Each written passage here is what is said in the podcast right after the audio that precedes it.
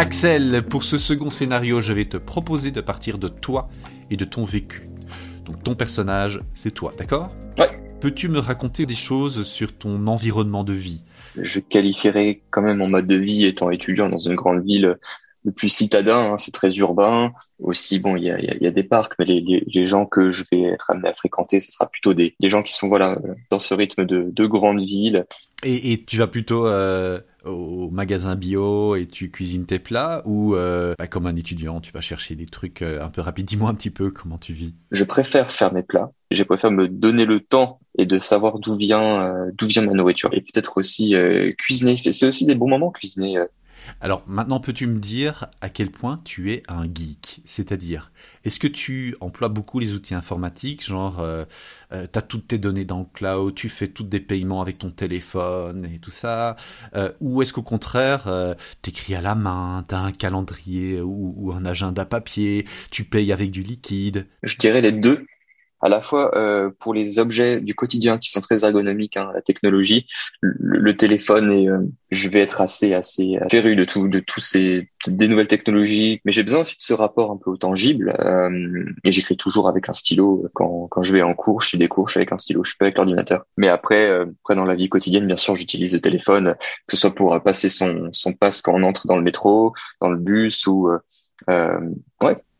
Et par exemple, tous tes documents importants, parce qu'il il fut une époque où euh, on gardait par exemple son diplôme euh, euh, en papier, on avait nos factures en papier, on avait plein de choses en papier. Là maintenant, comment est-ce que tu vis Est-ce que tu as plein de papiers ou est-ce que tout est en numérique? Non, j'ai encore plein de papiers et euh, je fais attention. Est-ce que je les classe? Ça, c'est une autre question. Mais euh, je pense toujours quand même prendre du recul sur ce qu'on garde en dématérialisé et ce qu'on garde aussi en papier. Maintenant, imagine que là d'un coup, les médias annoncent que quelqu'un a trouvé un moyen de casser toutes les communications et tous les chiffrages informatiques. Alors, les médias annoncent que tout fonctionne encore. Hein. Tu peux toujours aller sur des sites sécurisés, tu peux faire des paiements, tu peux accéder à tes données, tout ça normalement. Mais tu sais que des gens que tu ne connais pas peuvent potentiellement aller voir toutes tes données, toutes les données du monde et faire ce qu'elles veulent les effacer, les corrompre, les changer. Et même si ça fonctionne pour l'instant, tu, ignores si ces gens n'ont pas déjà fait du mal, n'ont pas déjà corrompu des données sans que personne ne, s'en soit encore aperçu.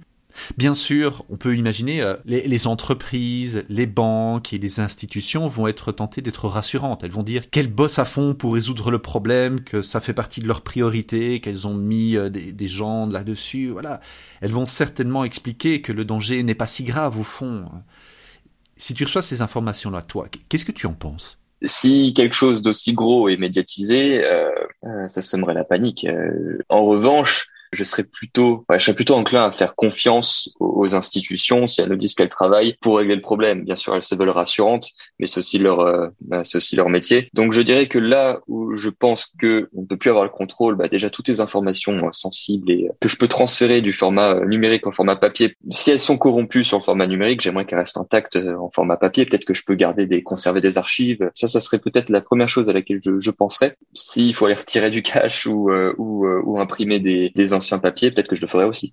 On va essayer de le faire par étapes. On peut imaginer que pendant les premières 24 heures, les gens vont avoir certains comportements et ensuite ils vont avoir éventuellement d'autres comportements. Là, tu as mentionné le fait de dire je vais peut-être imprimer des documents. Est-ce que pour toi ce serait facile de retrouver les bons documents? Est-ce que tu penses que là, en 24 heures, tu aurais le temps d'aller imprimer, je ne sais pas moi, les 10 ou les 100 documents les plus importants? Si je suis au travail et qu'il faut travailler, là, c'est ça reste plus compliqué. Après, est-ce que l'urgence fait qu'il faudrait prendre une journée off? Est-ce que euh...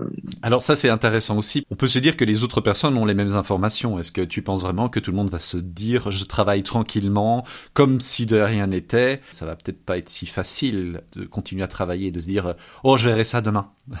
Bah, je pense que là on a un sentiment de, de panique généralisé. Peut-être même qu'il y aura des gens dans la rue. On, on, on, ne sait pas ce qui peut se passer dans un moment comme celui-là. Je vais en revenir alors à, à, à, cette question première là de est-ce que tu sais quels sont les documents que tu devrais imprimer? Est-ce que tu sais où ils sont? Tu les trouverais facilement? Est-ce que tu les choisirais facilement? Est-ce que tu penses que dans les 24 heures tu peux faire ça? Je pense que ça serait trop. Je, je, je pense que ça serait. Je cherche le terme. Je vais le dire autrement alors. Euh... Non, je pense que dire que je pourrais récupérer euh, l'intégralité des documents sur lesquels je souhaite mettre la main et même peut-être visualiser le type de document de manière nette et claire, ce serait exagéré. Je pense que dans un moment comme celui, celui dont on discute, euh, c'est dur de, se raisonner. Je pense d'avoir le sang-froid. Je pense qu'il y aurait aussi euh, une forme d'aléatoire. Hein. On, va, chercher aussi les premiers trucs qui nous semblent des infos sensibles. On essaye de les garder, de les conserver. Mais voilà, est-ce que conserver des documents sous format papier, aller chercher ces documents-là, est-ce que aussi c'est pertinent? Je pense que ça fait appel à plein de questions. Et si tu devais euh, choisir deux ou trois documents super importants, c'est quoi le premier truc qui te viendrait en tête? Non, j'ai pas de, de, choses particulières qui me paraissent plus importantes que les autres données euh, sur moi-même ou dans l'urgence classée, c'est compliqué. c'est très intéressant ça. Là, on est dans les 24 premières heures. À ton avis, c'est quoi les premiers problèmes que tu vas rencontrer? Non seulement toi techniquement, mais par rapport au comportement des autres personnes. Qu'est-ce que tu projetterais sur le comportement des gens durant ces premières 24 heures? On peut reprendre par exemple ce qui s'est passé lors du premier confinement et des gens sont allés chercher du, papier toilette. C'est devenu euh, une sorte de préoccupation très importante. Est-ce que tu penses qu'il va y avoir des comportements comme ça un petit peu surprenants? Il y aurait certainement un phénomène similaire parce que s'il y a une perte de contrôle, qu'est-ce que les humains ont envie d'aller chercher pour un peu reprendre du contrôle? Donc euh, peut-être chez soi, chercher à isoler euh, les données les plus sensibles. Donc euh, peut-être qu'il y aurait des ruptures de rames de papier en, en supermarché, rupture d'encre. Euh, je pense qu'il y aura une partie de la population qui sera très apeurée et peut-être des choix irraisonnés. Peut-être qu'il y aura aussi une petite partie de la population qui se dira peut-être agir et se protéger, être sûr que les gens dans son entourage vont bien dans une situation comme celle-ci et peut-être se rapprocher ou en tout cas prenons régulièrement des nouvelles. On ne sait pas ce qui peut arriver parce qu'un problème informatique peut peut-être engendrer d'autres choses derrière. Ça peut avoir des impacts dans plein, dans plein de choses. Quand on s'attaque à l'information, il n'y a pas directement d'attaque physique. C'est-à-dire que tu peux toujours prendre ta voiture, tu peux te déplacer, tu peux aller dans des magasins, tu peux boire, tu peux manger, tu peux probablement te chauffer. Les agriculteurs continuent à produire de la nourriture. En fait, physiquement, il ne se passe pas grand-chose. C'est l'information qui est problématique. Est-ce que tu peux imaginer quelles conséquences cette information pourrait avoir sur le physique? Pendant les premiers instants, euh, rien ne se passe. En revanche, la, la panique s'installe et il y a des liens entre le numérique et les champs d'application du numérique. C'est systémique. De là, pouvoir dire qu'est-ce qui va se passer, ça, je ne absolument pas être sûr. Peut-être que euh, au niveau de la gestion des ressources aussi, ça soit problématique et que le prix des matières premières explose, comme pense que le, les gens seraient paniqués. il y aurait peut-être des émeutes. Donc euh, là, on a des risques, des risques physiques, des risques militaires. Bah, voilà, le, typiquement le champ militaire avec euh, les cyberattaques, c'est celui qui est potentiellement le plus sensible et le plus, euh, c'est plus important, je dirais, dans un risque de. Tout ce dont tu me parles est finalement purement informationnel. Quand tu dis le prix des matières, etc., va augmenter, éventuellement, mais les matières sont toujours là, elles, n'ont pas changé par l'opération. Quand tu me dis il va y avoir des problèmes de gestion, oui, certainement, c'est de la communication, mais les gens sont là. Tout est physiquement là, en fait. On est juste dans un problème de message. Quand tu me dis que les personnes vont commencer à paniquer et que c'est inquiétant, d'une certaine manière, c'est de l'information. On, vient de dire aux gens qu'il peut y avoir un problème avec l'information, mais j'ai bien précisé, actuellement, il n'y en a pas. Donc, on, peut accéder à ces comptes et tout ça.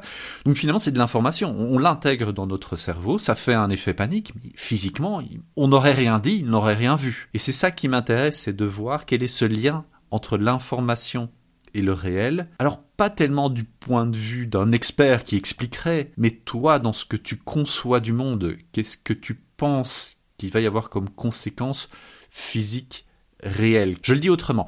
Quand tu parles par exemple de, gestion, on peut imaginer que tous les outils informatiques tombent en panne. Mais finalement, on, peut se parler, on peut encore euh, échanger des choses. Donc la gestion est encore possible, c'est pas impossible. Euh, quand on parle des transactions, d'une certaine manière, les, transactions continuent à fonctionner, et puis on peut encore payer par euh, billet, ou on peut essayer de s'arranger. En fait, on peut, on peut physiquement faire autrement, mais ce que tu me soulignes là, et je trouve que c'est intéressant, c'est plutôt l'effet panique. Et l'effet panique, c'est comme un effet qui se déduit de l'information, mais qui n'était pas physique, qui devient physique. Donc euh, on se met à faire des choses un peu bizarre, comme lors du confinement, on se met à acheter du papier de toilette, alors que c'était initialement parce qu'on avait dit, enfin voilà, on n'a pas dit acheter du papier de toilette. Et je voudrais avoir justement ton ta réflexion à toi, ton impression personnelle sur ce lien entre l'information et le réel. Je dirais que s'il y a un problème euh, de cette nature, ça, remet en question nos, modes de fonctionnement parce qu'on s'est habitué à utiliser ces formats de communication et voilà, c'est devenu le standard. Euh, C'est-à-dire quoi C'est dur de, de reculer en fait en termes de mode de vie. Moi, je pense que ce qui est important entre le, le lien entre l'information et le réel, c'est que on est habitué à des formats de communication numérique. Une rupture numérique, comment dirais-je, donnera le tournis. Aujourd'hui, dans le cas d'un scénario tel, quelles, sont les capacités de résilience euh, des, gens en général pour serait adapté à euh, en fait une station au, réel qui est peut-être plus simple et peut-être plus plus ouais, qui est forcément plus tangible et qui est peut-être plus plus contrôlable. Enfin c'est l'environnement qu'on peut contrôler. Si on ne peut plus faire confiance à l'information, euh, l'information numérique en tout cas de, format numérique, on ira chercher euh, ce qu'il y a de plus tangible.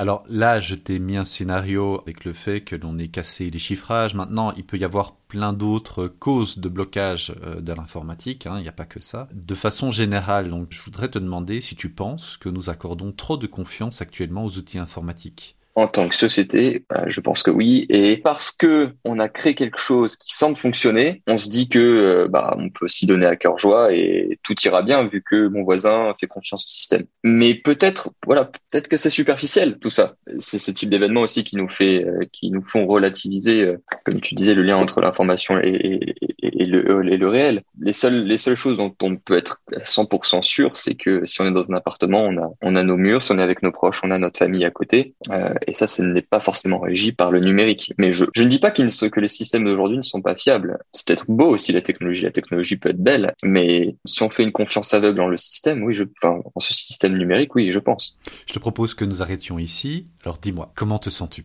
Je me sens bien. Est-ce que tu as apprécié cet exercice? Est-ce que tu l'as trouvé intéressant? Oui, j'ai réellement apprécié pouvoir euh, discuter de scénarios qui euh, voilà, ne nous passent pas forcément par la tête. Et je vais te redemander évidemment, est-ce que tu as appris quelque chose sur toi? Oui, peut-être sur la manière dont j'aurais appréhendé un, un, événement tel. Et d'ailleurs, comparé au premier scénario, donc euh, là, je suis receveur de l'information. En fait, je comprends la donnée, je comprends euh, ce qu'il se passe. En tout cas, j'essaie d'appréhender ce qui se passe, et je, je, je me sens plus à l'aise à imaginer le scénario de ce côté-là. Est-ce que tu recommanderais à d'autres personnes de faire ce scénario-là? Oui. Je te remercie beaucoup, Axel, d'avoir accepté cette interview. Merci à toi, Fabien. Chers auditeurs, merci d'avoir suivi cet épisode. Plus Voix Game est disponible sur presque toutes les plateformes de podcast, alors abonnez-vous. Je suis Fabien Gabriel. À très bientôt.